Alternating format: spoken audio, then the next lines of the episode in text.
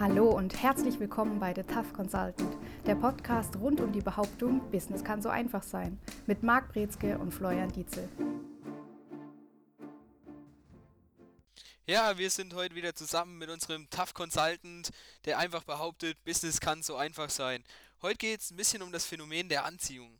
Dinge passieren und kommen meines Erachtens oft zum richtigen Zeitpunkt. Ist dieses Phänomen bekannt? Ja, das Phänomen ist bekannt, gibt es in ganz vielen verschiedenen Richtungen, wo das behandelt wird. Wissenschaftlich, esoterisch, spirituell gibt es ganz unterschiedliche Ansätze, wo man sich angucken kann, was heißt eigentlich Anziehung und wie man auch anzieht.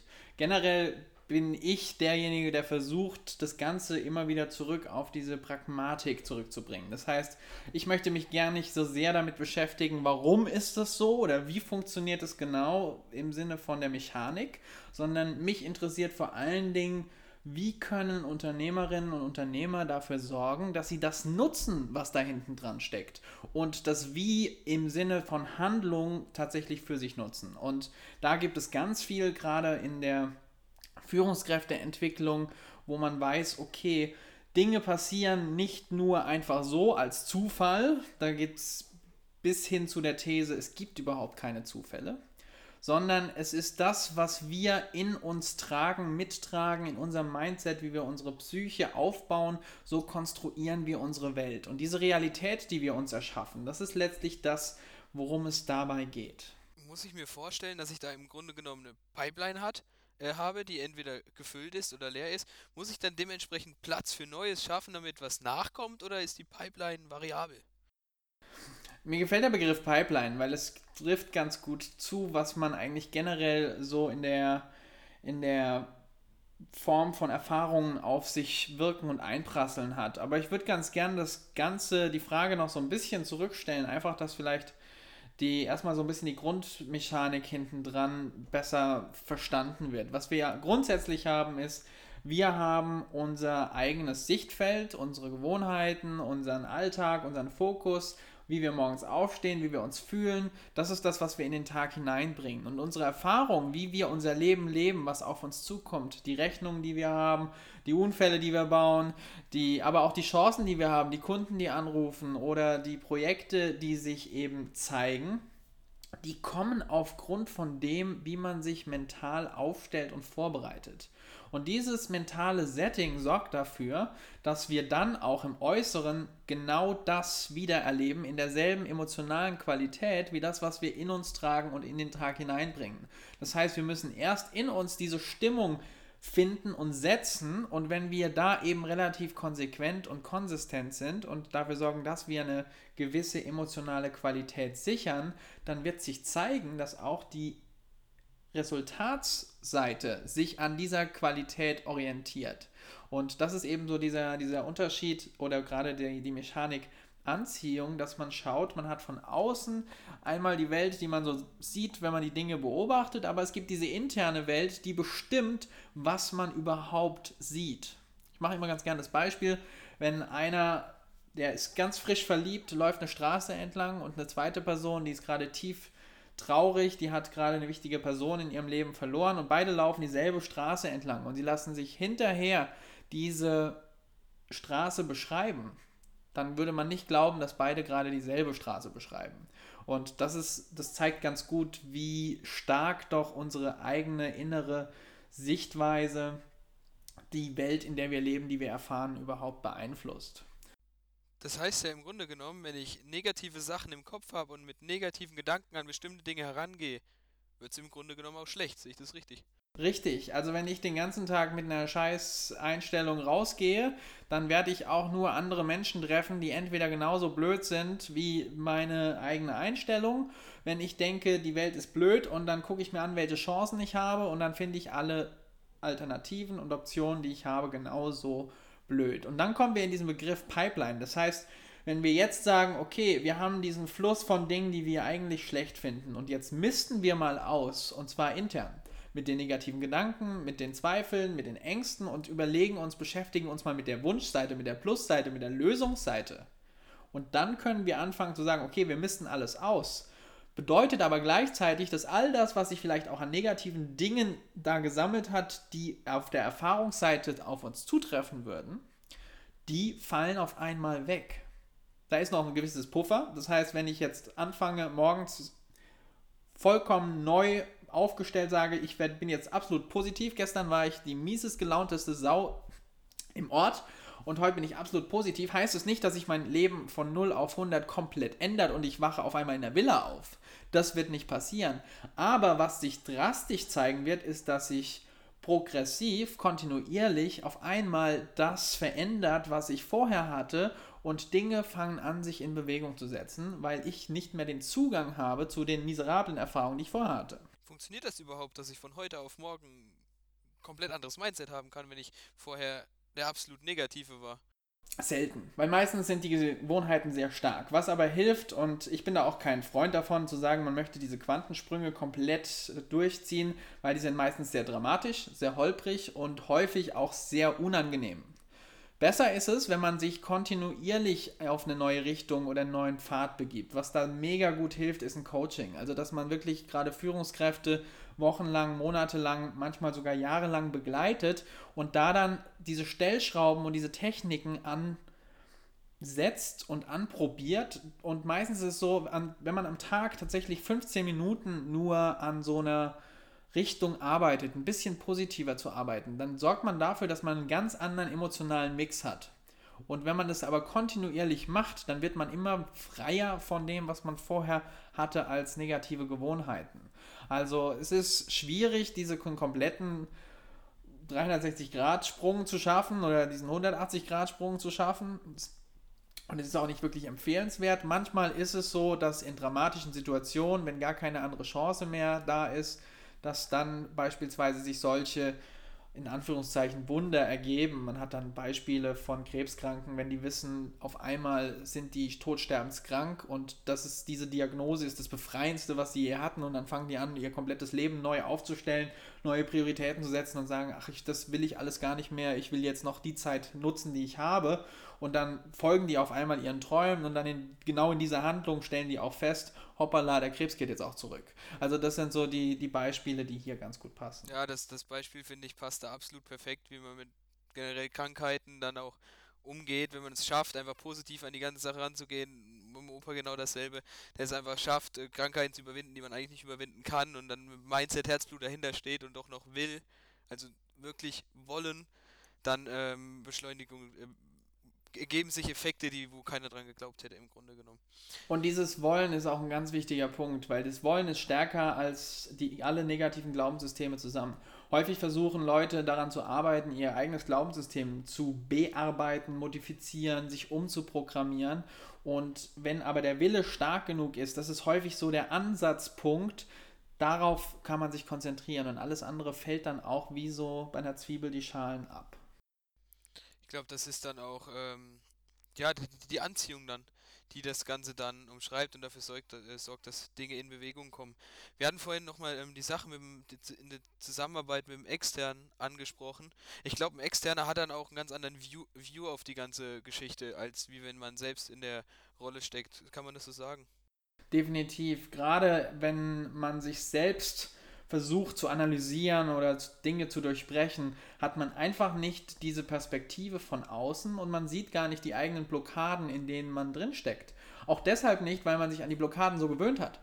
Wenn ich jeden Tag dieselben Blockade immer wieder aufrechterhalte und gieße wie eine Blume und dafür sorge, dass es der gut geht, der Blockade, dann habe ich das Problem, dass ich irgendwann diese Blockade gar nicht mehr als Blockade wahrnehme, als Limitierung, als Grenze, sondern das ist der Normalzustand. Und dann fange ich an, in diese Mentalität zu fallen, ja, das ist halt so. Ja, wir machen das halt so oder es muss so sein. So kommt es, dass die Unternehmen dann letztendlich sich in ihren Komfortzonen zurückziehen und nicht wirklich nach vorne streben oder dass auch Führungskräfte so die, die Lust an der Sache verlieren, weil die nicht mehr wirklich sehen, die Perspektive haben, wo sie eigentlich hinwollen. Und jemand externes, ein Coach, kann dafür sorgen, dass da wieder Leben reinkommt, dass da Begeisterung reinkommt, dass da Leidenschaft reinkommt, einfach weil die Perspektive nochmal neu gesetzt wird, einfach weil neue Fragen gestellt werden und einfach weil, wenn ich jetzt mit einem Klienten arbeite, viel besser sehen kann, was da körpersprachlich, mental gerade überhaupt los ist, als die Person meistens selbst. Weil wenn ich mit Klienten arbeite, dann ist es durchaus eine ganz starke und hohe Aufmerksamkeit, die da als Boost funktioniert. Das heißt, Ziele und auch Klarheit werden da Vielfaches um ein Vielfaches verstärkt, damit die Leute auch wirklich sagen, boah, ja, das, das führt mich in die richtige Richtung. Deswegen ist ein Coach auch so essentiell wichtig. Kann es auch sein, dass es ein bisschen was mit Bequemheit zu tun hat, dass es einfach einfacher ist, wenn man in diesem negativen Mindset drinsteckt und einfach nicht die, die Kraft ausüben will, da auszubrechen? Häufig ist es die Gewohnheit und es ist auch nicht radikal schlimm, denn der Faktor wollen, den du vorhin angesprochen hast, ist ganz essentiell. Das heißt, wenn ich etwas möchte, etwas besonders möchte, glaube aber nicht, dass das möglich ist, dann leide ich ganz stark. Wenn ich aber sage, ich habe keine großen Ziele und Träume und Wünsche und mache mich dann lustig über Dinge und kritisiere ständig und nörgle rum, passiert mir auch nichts, weil ich habe kein starkes Wollen, was ich gerade behindere.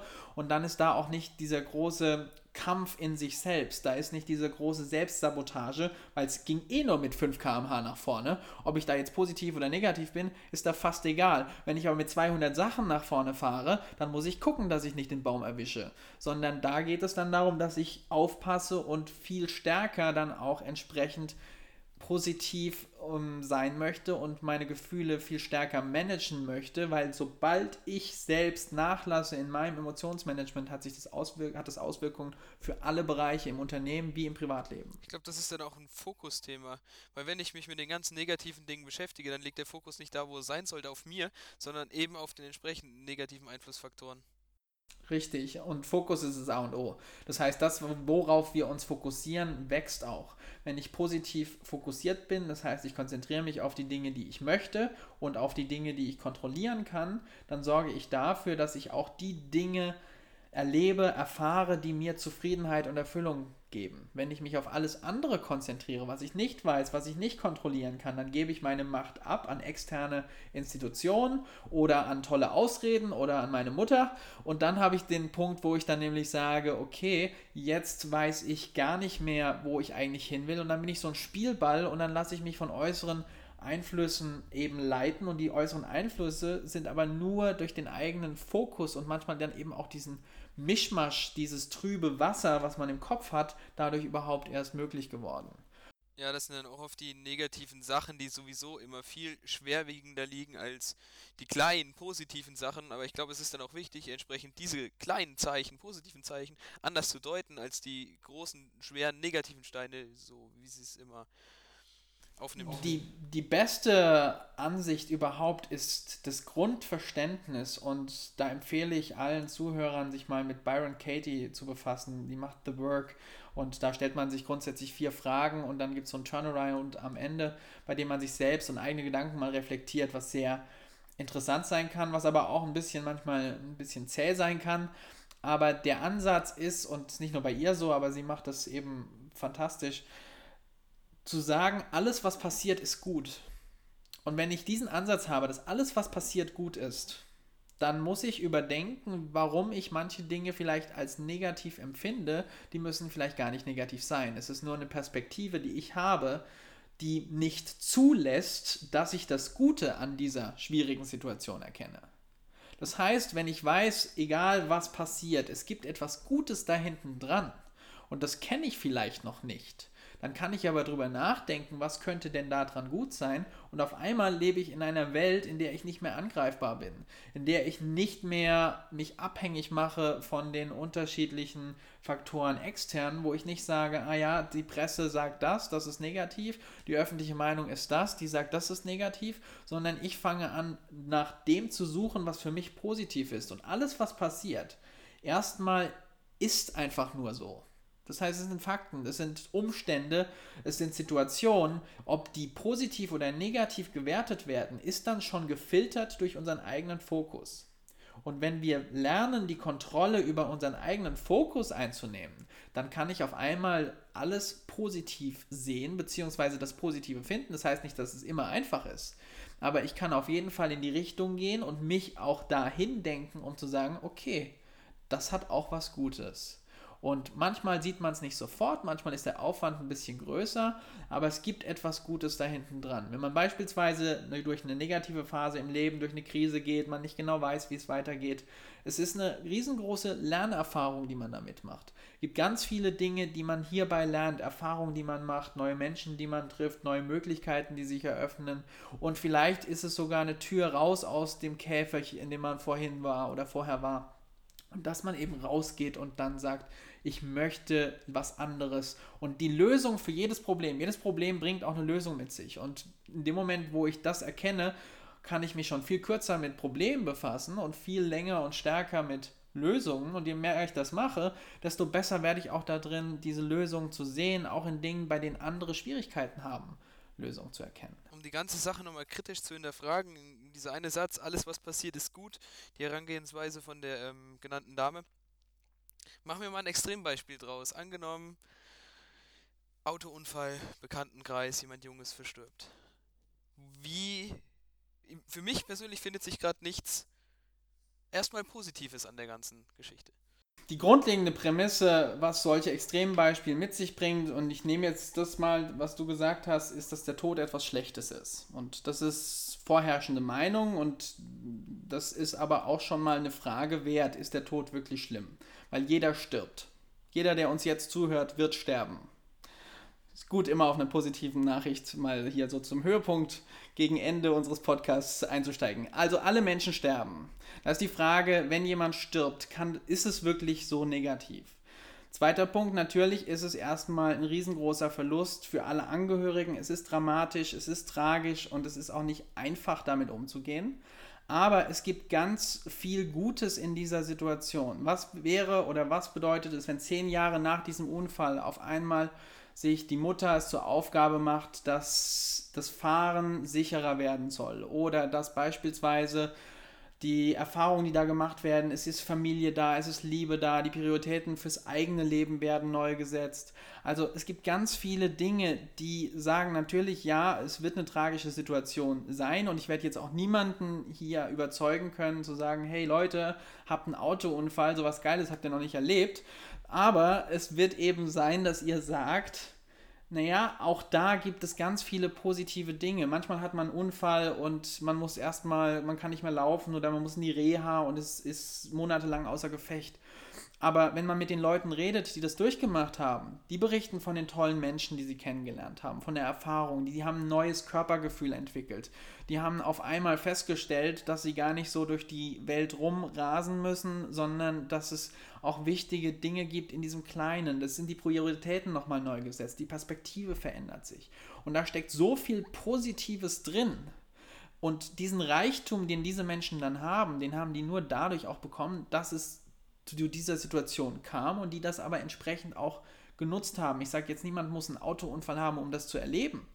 Aber es stellt sich durchaus die Frage, ob wir automatisch, wenn sowas passiert, immer sagen müssen, das ist aber schlecht.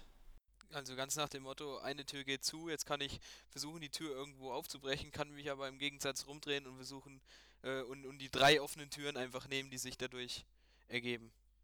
Richtig. Und da sind wir vielleicht auch so ein bisschen bei der Frage eingangs schon. Wenn ich sage, okay, ich lasse Dinge los oder ich möchte Dinge anders betrachten, kann ich das nicht machen auf Dauer, ohne dass sich auch meine Umstände verändern. Wir hatten das beste Beispiel jetzt vor kurzem im Unternehmen, wo wir Kunden gefeuert haben, weil es war Krise und wir haben gesagt, wir wollen auf einem neuen Level spielen, wir wollen abheben und wir haben tatsächlich einen, einen wesentlichen Bestandteil von unserem Tagesgeschäft gesagt, machen wir nicht mehr. Und da war auch die Debatte dann bei uns, ne, ist es wirklich so sinnvoll? Ist, machen wir da nicht gerade was schief? Sollten wir vielleicht nicht vorsichtiger sein und lieber so ein paar Sachen zur Sicherheit doch noch zur Seite liegen lassen?